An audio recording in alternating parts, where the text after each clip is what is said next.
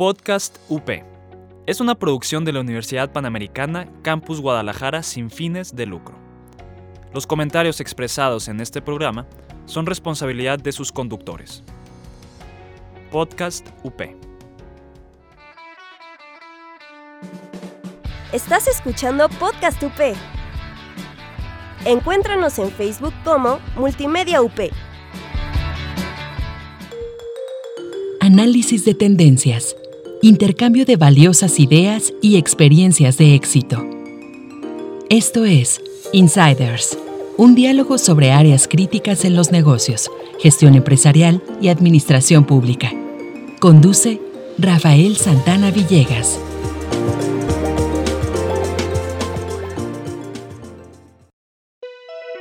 En los 20 años que se llevan de este siglo, todos hemos sido testigos de grandes fraudes corporativos que no solamente han dejado en la ruina a miles de personas, sino que han puesto en entredicho el sistema corporativo mundial. La implantación y fortalecimiento de culturas éticas en las empresas se vuelve crítico para garantizar la certeza de las operaciones, principalmente en este entorno en el que se exige que estas mismas piensen más allá de las ganancias y se conviertan en ciudadanos corporativos comprometidos con las causas que tienen impacto en la sociedad.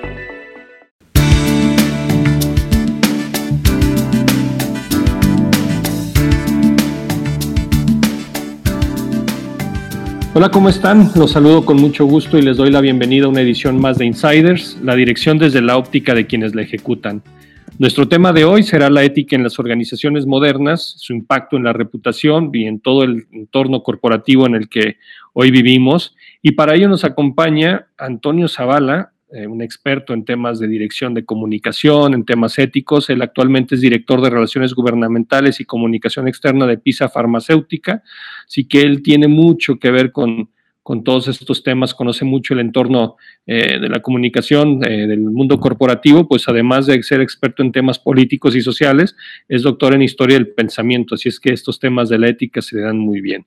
Toño, me da mucho gusto saludarte, ¿cómo has estado? Bien, muchas gracias y gracias a todos por escucharnos. Qué bueno, Toño, pues me da mucho gusto. Oye, una de las cuestiones que he estado leyendo desde hace tiempo, ¿no? A mí el tema corporativo siempre me ha, gustado. Y bueno, pues al iniciar de este siglo, ya hace 20 años, eh, la realidad es que todos nos sorprendimos por la caída de, Enron, ¿no? Un gigante de la industria corporativa, y cómo empezamos a ver todos los casos de estudio que partieron a, partir de eso, ¿no? Eh, eh, cómo Enron vino a destrabar una serie de circunstancias en las que después se vino en cascada una serie de crisis como la de Taiko, Kmart, y luego este, unos años después se vino todo el, asunto de la crisis del 2008, Volkswagen 2015, Nissan Renault, Teranos y demás. ¿Por qué consideras tú que estamos viendo tantos eh, problemas corporativos en temas éticos en estos últimos, tantos escándalos en estos tiempos? Yo creo que eh, viene de un fenómeno social que se da un poco antes. En la caída del muro de Berlín vino a desatar algo que ya sabíamos, pero que no aceptábamos. Y por un lado, la división del mundo en dos bloques de pensamiento, uno con un sentido muy socialista, comunista, el decir todo es para todos y todo se distribuye por igual para todos eh, que dejó de funcionar y al dejar al capitalismo como prácticamente la única forma de gobierno y de hacer las cosas en la cual los incentivos a, la pertenencia, al tener, al construir, eh, se hicieron más, más voraces, por así decirlo. Eh, la caída del muro de Berlín convirtió en Rusia en un gigante que hoy por hoy está muy metido en el mercado energético, reveló cómo los chinos se han convertido en una potencia construyendo un modelo de mercado con ciertos esquemas de comunismo y de socialismo, pero que transitan más a una economía un poco más voraz, que hoy por hoy China prácticamente nadie le puede competir en prácticamente nada. Eh, y todo esto también se fue reflejando en la sociedad y se fue reflejando en el mundo corporativo, porque pues esta necesidad de estar construyendo rendimientos, utilidades, para ser más competitivo en términos de la funcionalidad. ¿A qué me refiero? A términos de vender más, de tener mejores contabilidades, de tener mejores números negros, de tratar de evitar ser el patito feo dentro de los capitalistas, es decir, tenías que ser el más capitalista dentro de los capitalistas. Ya no era solamente generar un beneficio, sino generar la utilidad más alta. Y esto pues vino a pegar e impactar en la forma de hacer negocios. Al verse prácticamente como el único modelo económico en el mundo que estaba funcionando, empezó a hacer que las grandes corporaciones empezaran ya no, ya no a dividirse el bloque mundial como se hacía antes desde el punto de vista geopolítico, sino ahora era desde el punto de vista geomercado. China lo volteamos a ver porque es el mercado más grande de consumidores del mundo. Igual la Rusia por ser el mercado energético, todo el bloque de, que estaba del otro lado del Pacto de Varsovia o la cortina de hierro, pues empezaron a detonar como potenciales consumidores.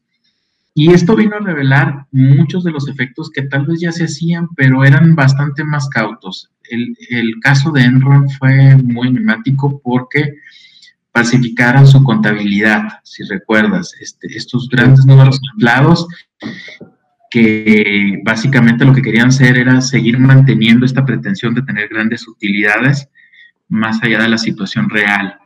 También hubo en esas fechas otro caso muy enigmático, el de Boston Consulting Group, ¿te acuerdas? claro, por supuesto. La firma de consultoría más importante de finanzas y de contabilidad en el mundo. Eh, le competía a Deloitte, a PwC, a todas estas eh, compañías. Y de la noche a la mañana también se descubrió que habían falsificado la contabilidad de muchas empresas y entonces empieza a cambiar mucho la forma en que vemos tanto a las corporaciones, a los consumidores y, a lo que realmente se estaba haciendo. Adicional a esto viene un cambio generacional. Eh, entonces la mezcla de estas tres cosas han hecho que replanteemos las organizaciones de manera significativa la forma de hacer negocios. La parte política cambió, el mercado mundial creció de la noche a la mañana, muchos más consumidores disponibles para las, grandes empresas, pero a su vez el sentido de los consumidores también empezó a cambiar. Mientras, si recuerdas, el marketing de los años 60, 70 estaban enfocados en tratar de construir una forma de, vender un estilo de vida, de hacer las cosas. En los años 80 se empieza a construir un esquema en el consume, consume, consume. Y en el cambio en los 90, cuando ya viene un cambio de generación, eh, poblacional empiezan a decir, vamos a replantear. Y hoy por hoy, hablando de los millennials, eh, toda esta sociedad de jóvenes que está hoy siendo el grupo que está entre los veintitantos y, los treinta y tantos años, que ya son consumidores, ahora sí, perdón la palabra, consumados, eh, vemos que ya tienen otras prioridades. Entonces ya no hay una mentalidad de es que tengo que luchar contra otros políticos. Hoy, si te fijas, ya no estás compitiendo con otro bloque eh, político en el mundo, estás luchando contra ideologías internas y eso nos está hoy en México y en Estados Unidos. Hoy estás compitiendo con los esquemas de ¿para qué quiero acumular tanto? Yo quiero ser feliz, quiero vivir más pleno, quiero que el mundo sea mejor, que tenga un poco más de igualdad. ¿Por qué? Porque se llevó a estos excesos. Sí. Oye, e, eso que nos comentas es muy interesante porque veo el contraste, ¿no? Hace tiempo se hablaba de cómo las corporaciones hacían demasiado énfasis en solamente generar riqueza y básicamente para sus eh, accionistas, ¿no? No se pensaba en una función social. Hoy la mayoría de las empresas están buscando hacer labores de responsabilidad social y por ponerlo de alguna manera, preocuparse por lo que les preocupan a sus, a sus stakeholders, ¿no? Sin embargo, al final de cuentas vemos un montón de acciones sociales de empresas que por otro lado se les descubren fraudes, ¿no? ¿Dónde consideras tú que está el, tema? ¿En una cultura mal implantada, en liderazgos o, dónde podría estar la situación? Bueno, e, efectivamente, como tú bien dices, hoy la responsabilidad social, el beneficiar a la, sociedad, el aportar a la ecología, el aportar, aportar, al mundo, es un activo muy importante de las compañías.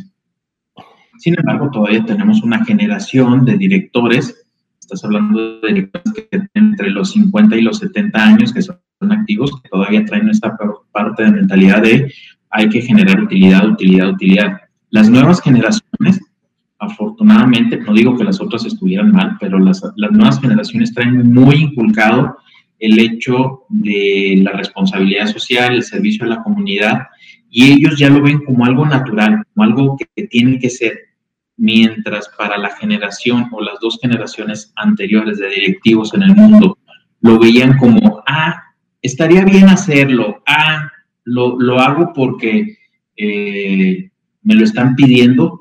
Yo creo que todos los muchachos que hoy, hoy por hoy están en formación y al menos la generación que tiene entre 5 y 10 años de haber salido de la universidad, ellos ya ven a la responsabilidad social y todo este trabajo como algo natural.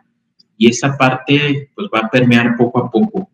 Hoy por hoy cada vez es más natural que encuentres un departamento que se llame responsabilidad social dentro de las empresas.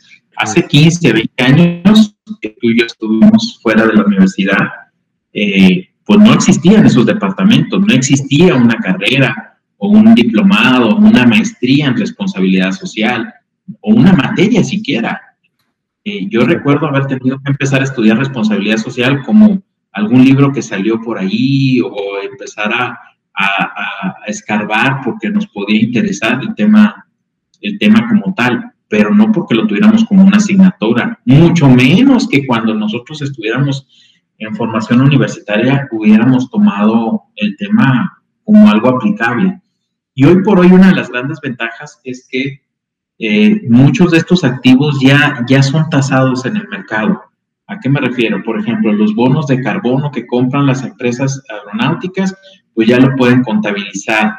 Hoy por hoy las donaciones que van directamente a, a activos dentro de las contabilidades pueden ser eh, manejadas y eso ayuda a cambiar la, la forma de pensar de los directivos y de las organizaciones. Yo creo que por otro lado, eh, todos cada vez somos más realistas de los grandes problemas que tenemos como sociedad eh, y el impacto que nuestra sociedad está teniendo en el mundo y en las generaciones que vamos a dejar y por eso es que hemos tenido que emprender acciones pequeñas, grandes o de cualquier tipo orientadas a, generar un cambio. Eh, prácticamente yo creo que todos estamos de acuerdo, por ejemplo, en el hecho de que ya no se vendan, al menos en Guadalajara, productos en las pequeñas tiendas de conveniencia en bolsa de plástico. Y nadie te lo... Era impensable hace unos años, a nosotros todavía no nos molesta, pero tú ves a los niños que lo ven tan natural e incluso si ven que te van a dar una bolsa de plástico, los niños son a levantar la mano y decirte, oye, no. O, recuerdo mucho a mis hijas que me decían, oye, papá, no pidamos popotes porque matan tortugas. No les importaba este, y, pese a que un niño es feliz con una malteada y, muere por consumirla, pues el hecho de que no tuviera un popote que pudieran desechar hacía que se aguantara desde el punto donde compraban la malteada hasta llegar a su casa y pudieran sacar el popote que les había comprado mamá, que era, este, que se podía reutilizar, ¿no? Pero fíjate cómo esta generación de niños ya lo trae. Tú y yo no lo traíamos. Nosotros crecimos sin esto y fue un cambio de tendencia que se dio a partir de que ya éramos profesionistas, ni siquiera antes. Sí, totalmente de acuerdo. Y, a lo mejor ya incluso entrados en años dentro del campo de trabajo, ¿no? Yo coincido contigo, esto de la, de la responsabilidad social y la sustentabilidad, pues es algo quizá de la, de la última década, ¿no? Entonces, estamos con esa parte. Pero fíjate que me llama un poco la atención el tema a veces las contradicciones, ¿no? Porque eh, leyendo, a mí me gusta mucho leer diferentes reportes, ¿no? Eh, que se dan de, tendencias y demás. Leí hace poco la edición 2020 del, del, barómetro de confianza de Edelman y hablaba de cómo hoy la gente ante la poca credibilidad que tienen los gobiernos en diferentes países o algunas instituciones, pues se van mucho pidiendo que, los líderes corporativos sean esta, esta parte, ¿no? De, quienes tengan alguna acción de solución a problemas sociales. Sin embargo, pues vemos por otro lado también el tema de las crisis corporativas. ¿Qué tanto consideras que el, problema de las crisis que se han dado en temas de credibilidad de las empresas o en temas éticos eventualmente afecte la reputación de todo el movimiento corporativo y pueda hacer que esa, que esa falta de credibilidad también le llegue a los líderes, a las empresas? ¿Qué tanto crees que pudiera haberse afectado por ahí? Yo veo un punto de riesgo bastante importante en este momento, porque mientras la reputación se ha convertido en uno de los activos más importantes de cualquier corporación hoy por hoy, eh, la realidad económica y la situación actual ahorita de la pandemia y todo esto está generando desastres económicos a nivel global. Entonces, estamos poniendo a los líderes de las empresas en un predicamento bastante precario. Es bajo costos, mantengo la plantilla de personal o mantengo las inversiones que hago para sembrar árboles, por ejemplo. ¿Qué es mejor? ¿Que le siga dando empleo a dos personas o que haga una donación para, no sé, construir casas de interés social, ese tipo de cosas? Entonces, son decisiones bastante complejas. Lo estoy interpretando con uno o dos empleados, pero imagínate grandes corporaciones que tienen que tomar decisiones importantes.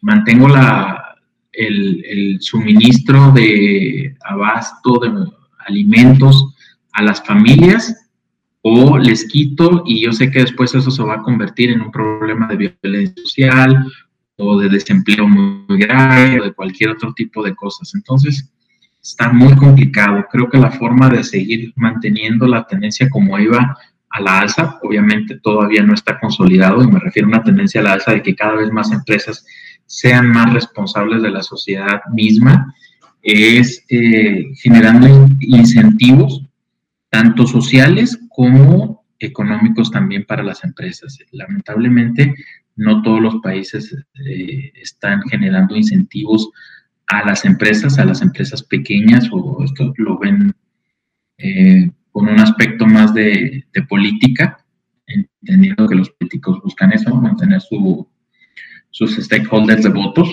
Sí. Pero, pero, bueno, hay que, hay que buscar alternativas y yo creo que no hay que desistir de esto. Yo creo que si vemos hoy eh, tanto las tendencias de confianza, pero también las de donaciones a organizaciones filantrópicas, pues han descendido significativamente. Eh, es imposible sostener todo, porque el objeto social, el objeto de las empresas finalmente sigue siendo eh, utilidades. Claro. Y, hay que mantenerla, y esto es muy sencillo, la ecuación y la contabilidad tiene tres cosas, los activos, los pasivos y el capital. Eh, si los pasivos crecen más alto que, que los activos y el capital, pues entonces se va a generar una burbuja aún más compleja por resolver. Eh, por otro lado, creo que es, tema de toda la gente como nosotros y todos los que vienen seguir manteniendo el tema de responsabilidad social eh, y hay que ser más creativos y más innovadores. No todo en las organizaciones se tiene que convertir en donar o regalar dinero. Yo creo que ahora vamos a tener que ser más creativos en buscar formas de ayudar. ¿Cómo? El otro día en LinkedIn tiene una, una iniciativa de un ex compañero de trabajo muy interesante que decía, yo soy comunicador, trabajo en una gran empresa, eh, no tengo problema en donar algunas horas para dar consejos a pequeñas empresas que no puedan pagar un ejecutivo de comunicación. Él lo hizo a título personal, me pareció muy interesante. Este, no significa donar dinero, significa donar algo de esfuerzo, algo de inteligencia o algo. Y yo creo que esa va a ser la tendencia en los próximos años las grandes eh, corporaciones van a tener que donar, obviamente, recursos financieros, pero van a tender a ceder más tiempo, esfuerzo y voluntad o promover más voluntad dentro de las organizaciones para que sus empleados eh, generen estas actividades. ¿A qué me refiero? Yo pensaría en hacer una campaña, ya que todo esto se restablezca, en invitar a mis colaboradores, oye, vamos a donar un sábado para ir a sembrar más árboles o vamos a donar, eh, entendiendo que ahora no puedo ir a dar el dinero para que alguien vaya y plante los árboles, ¿no? Cosas por el estilo. Eh, muchas, muchas cosas van a cambiar. Esta, esta pandemia va a ser un punto de quiebre en cómo estamos organizados como sociedad y cómo estamos organizados en nuestro sistema económico y político. Eh, ¿Qué exactamente va a pasar en los próximos años? No lo sé. Lo que sí estoy seguro es que seguramente este año va a ser el inicio de una década compleja, no quiero decir difícil, pero sí compleja, porque las repercusiones económicas van a tener eh, varios años antes de que se puedan restablecer, los impactos sociales de cómo nos, nos, eh, uh, relacionamos van a cambiar, mientras pongo el ejemplo, los mexicanos somos apapachadores, nos abrazamos o nos gusta estar en un espacio y convivir, pues ahora imagínate convivir con dos metros de distancia, pues eso va a hacer que eh, invites a menos gente o convivas con menos gente, pases más tiempo solo. Y esto también va a tener implicaciones sociales importantes. ¿eh? Sí, claro. Eh, y evidentemente, pues es, este distanciamiento social se va a reflejar de alguna u otra manera. Oye, y en ese sentido hablamos de personas y obviamente las, corporaciones tienen personas.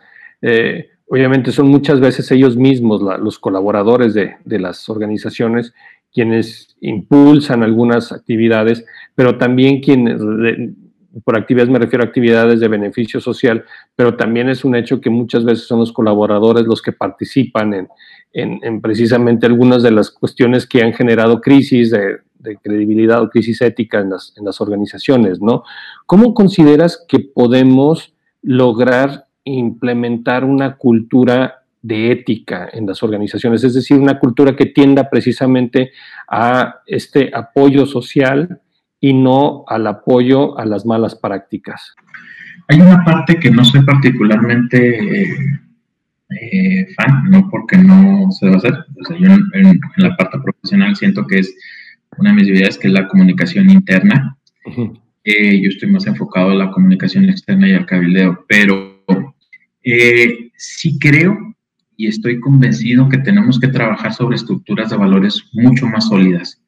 Hay que reforzar definitivamente las campañas de apego de todos los colaboradores a, valores muy estrictos. Me refiero a, poner eh, condiciones este, disciplinarias, sino de convencimiento de que entre apego a hacer las cosas de manera correcta y de la mejor forma posible, puedes dividirlo en 5, 10, 15 valores, los que tú quieras, pero a medida que logremos concientizar a todos los colaboradores de hacerlo correcto y hacerlo bien, hacerlo eh, eficientemente, va a tener un beneficio y una implicación para tu organización. ¿Y a qué me refiero? Pues el, no mentir, el no ocultar, el, no tomar lo que no es tuyo, el, siempre dar algo por los demás. Insisto, reescribe los valores como los quieras poner dentro tu organización y va a ser fundamental. Yo creo que las nuevas generaciones de, de directivos y de profesionales que estemos formando en las universidades tienen que salir con esto tatuado. Hay que apegarnos y hay que buscar espacios para colaborar en donde tengan una fuerte cultura organizacional, porque va a ser lo único que a, largo plazo va a garantizar, garantizar la sustentabilidad de las organizaciones. Si entras a trabajar como un recién egresado a una empresa que evidentemente está haciendo cosas no correctas, pues en el mediano o largo plazo va, a hacer crisis y va a caer. Pero si te pegas a una empresa que tú ves que tiene fuertes valores y mucho apego a los mismos, porque una cosa es ponerlo, recordarás que hace unos 15 años estaba de moda, hay que poner la misión, la visión y, los valores, pues sí, pero si se quedó en un cuadro a la entrada de la organización y no los ejecutas, pues entonces no sirve de nada. De nada te sirve tener una estructura de valores, ponerlos en un documento que se revisa una vez al año, o que nada más le das una hojita al empleado cuando ingresa a la organización y él ve que por un lado estás diciendo que hay que apegarnos a, la humildad y a la honorabilidad y a la honradez y ve que la organización está haciendo trampa, pues evidentemente pues eso no, no, es congruente. Pero si la organización vive los valores que, que dice tener, yo creo que es lo que va a garantizar que sean empleados que estén contentos, que estén apegados y que defiendan la camiseta. Eso es parte de cuando una, un colaborador ve que su organización es buena, no nada más porque genera utilidad, sino porque es un, buen lugar, lo cuida y cuida su trabajo y cuida a su empresa y cuida a su comunidad. Y su comunidad son sus compañeros y todo esto. Hoy por hoy lo vemos, o sea, por ejemplo, eh, cuando tú les dices a los colaboradores, oye, es que si necesitamos que tú te cuides, porque si tú te contaminas de COVID, vas a contaminar a otros de tus compañeros. Si tú llegas y mientes y dices eh, que estás sano, pero sabes que estás tomando, no sé, paracetamol para ocultar las posibles este, manifestaciones de COVID, pues sabes que estás enfermo y estás haciéndole daño a, las familias de otros colaboradores. Pero en cambio, si tú cuentas la verdad y, y, te apegas a ello, a manifestar, entonces podemos tener muchos menos casos de contagio y obviamente podemos hacernos cargo de seguir sosteniendo el ingreso de todos estos colaboradores que tienen que dejar de, atender la empresa por Eso es una forma de mostrar los valores, ¿no? La humildad y la reciprocidad. Siempre va a haber algún vival que quiera decir, oye, me duele la cabeza, estoy estornudando y estoy para irme 15 días de vacaciones. Pero yo creo que, que, hoy son más la gente que, que está buscando el beneficio. Y, un lado bueno de la pandemia, tristemente, después de mil problemas más que va a generar, es que va a generar un sentido de la unidad y del respeto para las organizaciones buenas, eh, porque las tienen que cuidar. Todo el mundo va a querer estar ahí o todo el mundo queremos estar en ellas. ¿Cuáles son? Yo creo que no es difícil identificarles quiénes son las, las, las organizaciones que, que pueden sobrevivir. Y yo creo que las grandes organizaciones tienen la tarea de jalar a las pequeñas para ayudarse a, sostenerse como un mecanismo de sustentabilidad social. Ya no estoy hablando eh, de la propia empresa. Sí, tú, tocaste un tema muy interesante que de hecho pues, es algo de lo que también quería yo hablar, que es el, tema de la comunicación, en este caso interna, ¿no? Por ejemplo, ustedes lo manejan muy separado en cuestiones de comunicación externa, comunicación interna. Hay otras empresas que, toda la comunicación la engloban, pero en general, tú cómo, cómo, con tu experiencia que tienes en el campo de la dirección de comunicación y las empresas que conoces, ¿qué tanto consideras que las organizaciones ya en nuestro país en general están tomando ya o dándose cuenta de la importancia de contar con estrategias de comunicación, tanto externo como interno? Lo veo cada vez más necesario y cada vez más importante. Eh, yo creo que es importante no nada más en el sentido de que sea un departamento más o que hay que vender. Yo creo que eh, ayuda a mantener la unidad de la organización, cosa muy importante a través de una buena comunicación podemos mantener mucha lealtad, eh, mucho apego y sobre todo a, pedir la colaboración. Y no me refiero al hecho de, de un empleado, me refiero al hecho como organización. Por ejemplo, no es mentira que nuestro país ha estado atravesando por algunas situaciones en las cuales se ha requerido el apoyo de muchas organizaciones. Entonces, cuando estas organizaciones, eh, por ejemplo, con los casos de los temblores, salen a hablar y a participar, eh, los empleados se suman de una manera más natural. Te voy a poner un caso que nos pasó a nosotros. Cuando eh, sucedieron los los terremotos de hace tres años en Ciudad de México, nosotros salimos a hacer una donación importante de medicamento y pusimos unas líneas 800 para pedir este, que nos hablaran y nos pidieran el medicamento. Eh, pues todo salía, o gran parte salía de nuestras plantas de Guadalajara hacia Ciudad de México, y ahí había que hacer todo un esquema de logístico porque había que descargar eh, los trailers y pasarlo a camionetas más pequeñas para poder entrar a la ciudad. Eh, ¿Cómo funcionaba mejor? Los propios empleados, los choferes sabían mejor las rutas porque los GPS estaban vueltos locos por todos los cortes que había en la ciudad. Los propios empleados fueron los que no quisieron dejar de trabajar el fin de semana, estaban en su derecho legal de decir, oye, yo trabajo hasta el viernes a las 5, ¿no? Los muchachos siguieron trabajando, tuvimos que suspender operaciones el viernes, el domingo a las 8 de la noche porque el sistema de abasto estaba en riesgo, es decir, dimos muchísimo más de lo que de lo que se nos pedía. Pero fíjate, una cosa muy bonita que pasó, los mismos empleados llegaron a proteger y dijeron, oye, a este señor no le dejé medicamento porque no era un centro de acopio de medicamentos, era una, este, eh, era una farmacia. Evidentemente iba a tomar los medicamentos y los iba a vender. O este era, este era un, ¿cómo se llama? Este era un, una estética y pues obviamente no era un centro de acopio. Y ellos mismos eran los que decían, yo decidí no entregarlo, no era una instrucción de la empresa, era, era algo que ellos asumieron como propio. Y cuando la empresa hizo el balance para decirles, oye, te tengo que pagar todas las horas extras que trabajaste, este, ellos fueron los primeros en decir, no, gracias, nosotros, es, es lo que nosotros vamos a donar, el trabajo de todos los días que tuvimos que darle más. Este, y a cambio lo único que nos pidieron de retribución fue que los trajéramos a la fiesta de fin de año de Guadalajara. Ah, mira. Porque querían convivir con sus compañeros. Entonces estaban... Y luego, dentro de esa situación, recuerdo que eh, en, una caja de medicamentos de, de nuestra empresa, los bomberos pusieron a un pequeño loro que lo habían encontrado y alguien dijo, vida es vida y también se rescata. Y pusieron al loro en la cajita. Bueno, los videos lo compartí, los compañeros lo compartieron tanto porque estaban tan felices de que aunque fuera una caja de cartón, la empresa, más allá de que llevara había servido para sustentar la vida y lo, lo apreciaban bastante.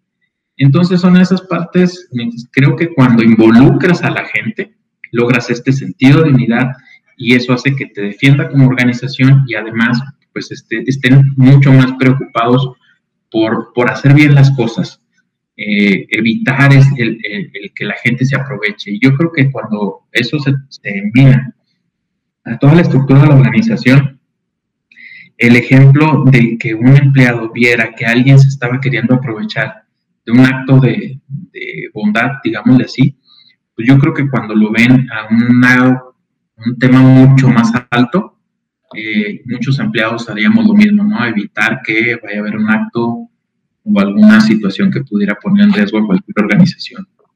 Totalmente de acuerdo. Toño, y ya para ir cerrando nuestra lista del día de hoy, esta charla tan interesante que estamos, eh, quienes te escuchan en su mayoría son futuros líderes, futuros directores, ellos les, les, encanta la idea de emprender, son generaciones muy emprendedoras. Pensando en este tema de, de liderazgo, eh, ¿Tú qué, qué, consideras tú que deben ellos de poner especial énfasis en su formación? Obviamente en la universidad pues, reciben conocimientos, reciben, eh, en el caso de nuestra universidad, algunos temas humanistas, pues por la línea que manejan, pero ellos por su parte, ¿qué podrían estar haciendo para formarse con un liderazgo que eventualmente apoye a la sociedad, es decir, sea un liderazgo ético y que traiga beneficios a la sociedad?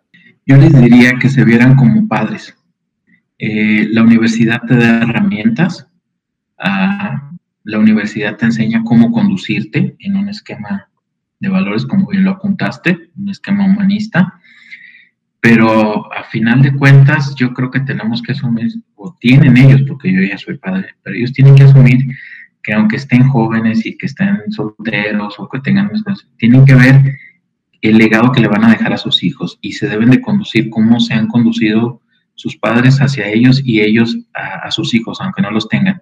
Y esas herramientas les van a dar el esquema. ¿A qué me refiero? Si estás en la parte de profesional, pues buscar seguir aprendiendo lo más que puedas y lo mejor que puedas. Acercarte, si sabes que estás en un departamento de comunicación y por alguna razón te toca trabajar en la parte de marketing, pues aprende herramientas de software que te permitan conocer un poquito más sobre el tema. Y no es que tenga que ser una materia obligada, es que tiene que nacer de ti para que puedas hacer mejor tu trabajo. Y el hacer mejor tu trabajo le va a dejar a tus hijos este, un, mejor legado. Si estás trabajando como profesor, pues obviamente tienes que estar siempre eh, buscando la actualización, leyendo, aprendiendo casos. ¿Por qué? Porque Así vas a ser mejor profesor y vas a dejarle algo mejor a, tus estudiantes y evidentemente esto va a minar hacia tus hijos, porque no sabes que seguro, y seguramente va a pasar que los profesionales, profesionales que tú formes, pues van a ser los jefes de tus hijos. Entonces, es, como ir, ir, eh, en cuanto a herramientas, yo creo que sí hay que tatuarnos la parte de responsabilidad social, hay que tatuarnos el humanismo, hay que tatuarnos la obligación que tenemos todos con, la sociedad, con México y con, los otros, con los demás. Eh, una cosa que ha florecido mucho es eh, la bondad de todos nosotros en estos días. ¿En, qué sentido? Hoy vemos a un viejito vendiendo chicles y vamos y le compramos los chicles y le dejamos el dinero y no le tomamos los, los chicles. Bien, no es el mejor de los casos, no debiera el, viejito estar vendiendo chicles, pero ya hicimos un acto de bondad. Pero esto no tiene que ser por la pandemia, tiene que ser una constante. Es decir, hay que tener la humildad en la forma de comportarnos y de reaccionar y de siempre conducirnos. Pensando, si no tienes hijos y estás en formación académica de licenciatura o de, o de maestría, piensa que ya los tienes y que le estás dejando un ejemplo a tus hijos.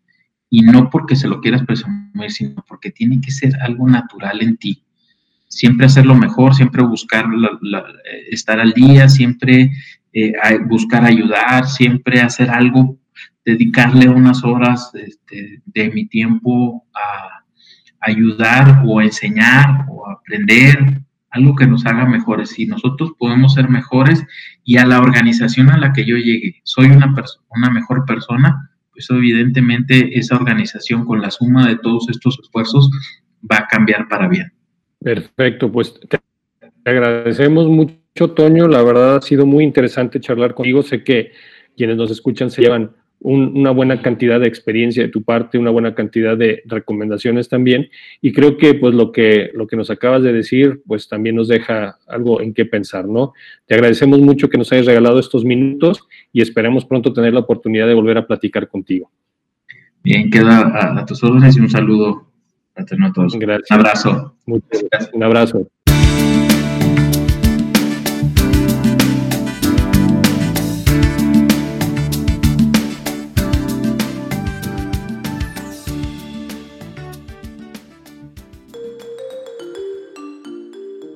Esto fue Insiders, Networking de Ideas para tu negocio. Búscanos en insiders.com.mx.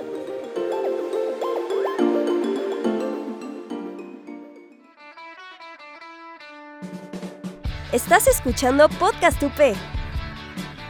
Encuéntranos en Facebook como Multimedia UP. Podcast UP. Es una producción de la Universidad Panamericana Campus Guadalajara sin fines de lucro. Los comentarios expresados en este programa son responsabilidad de sus conductores. Podcast UP.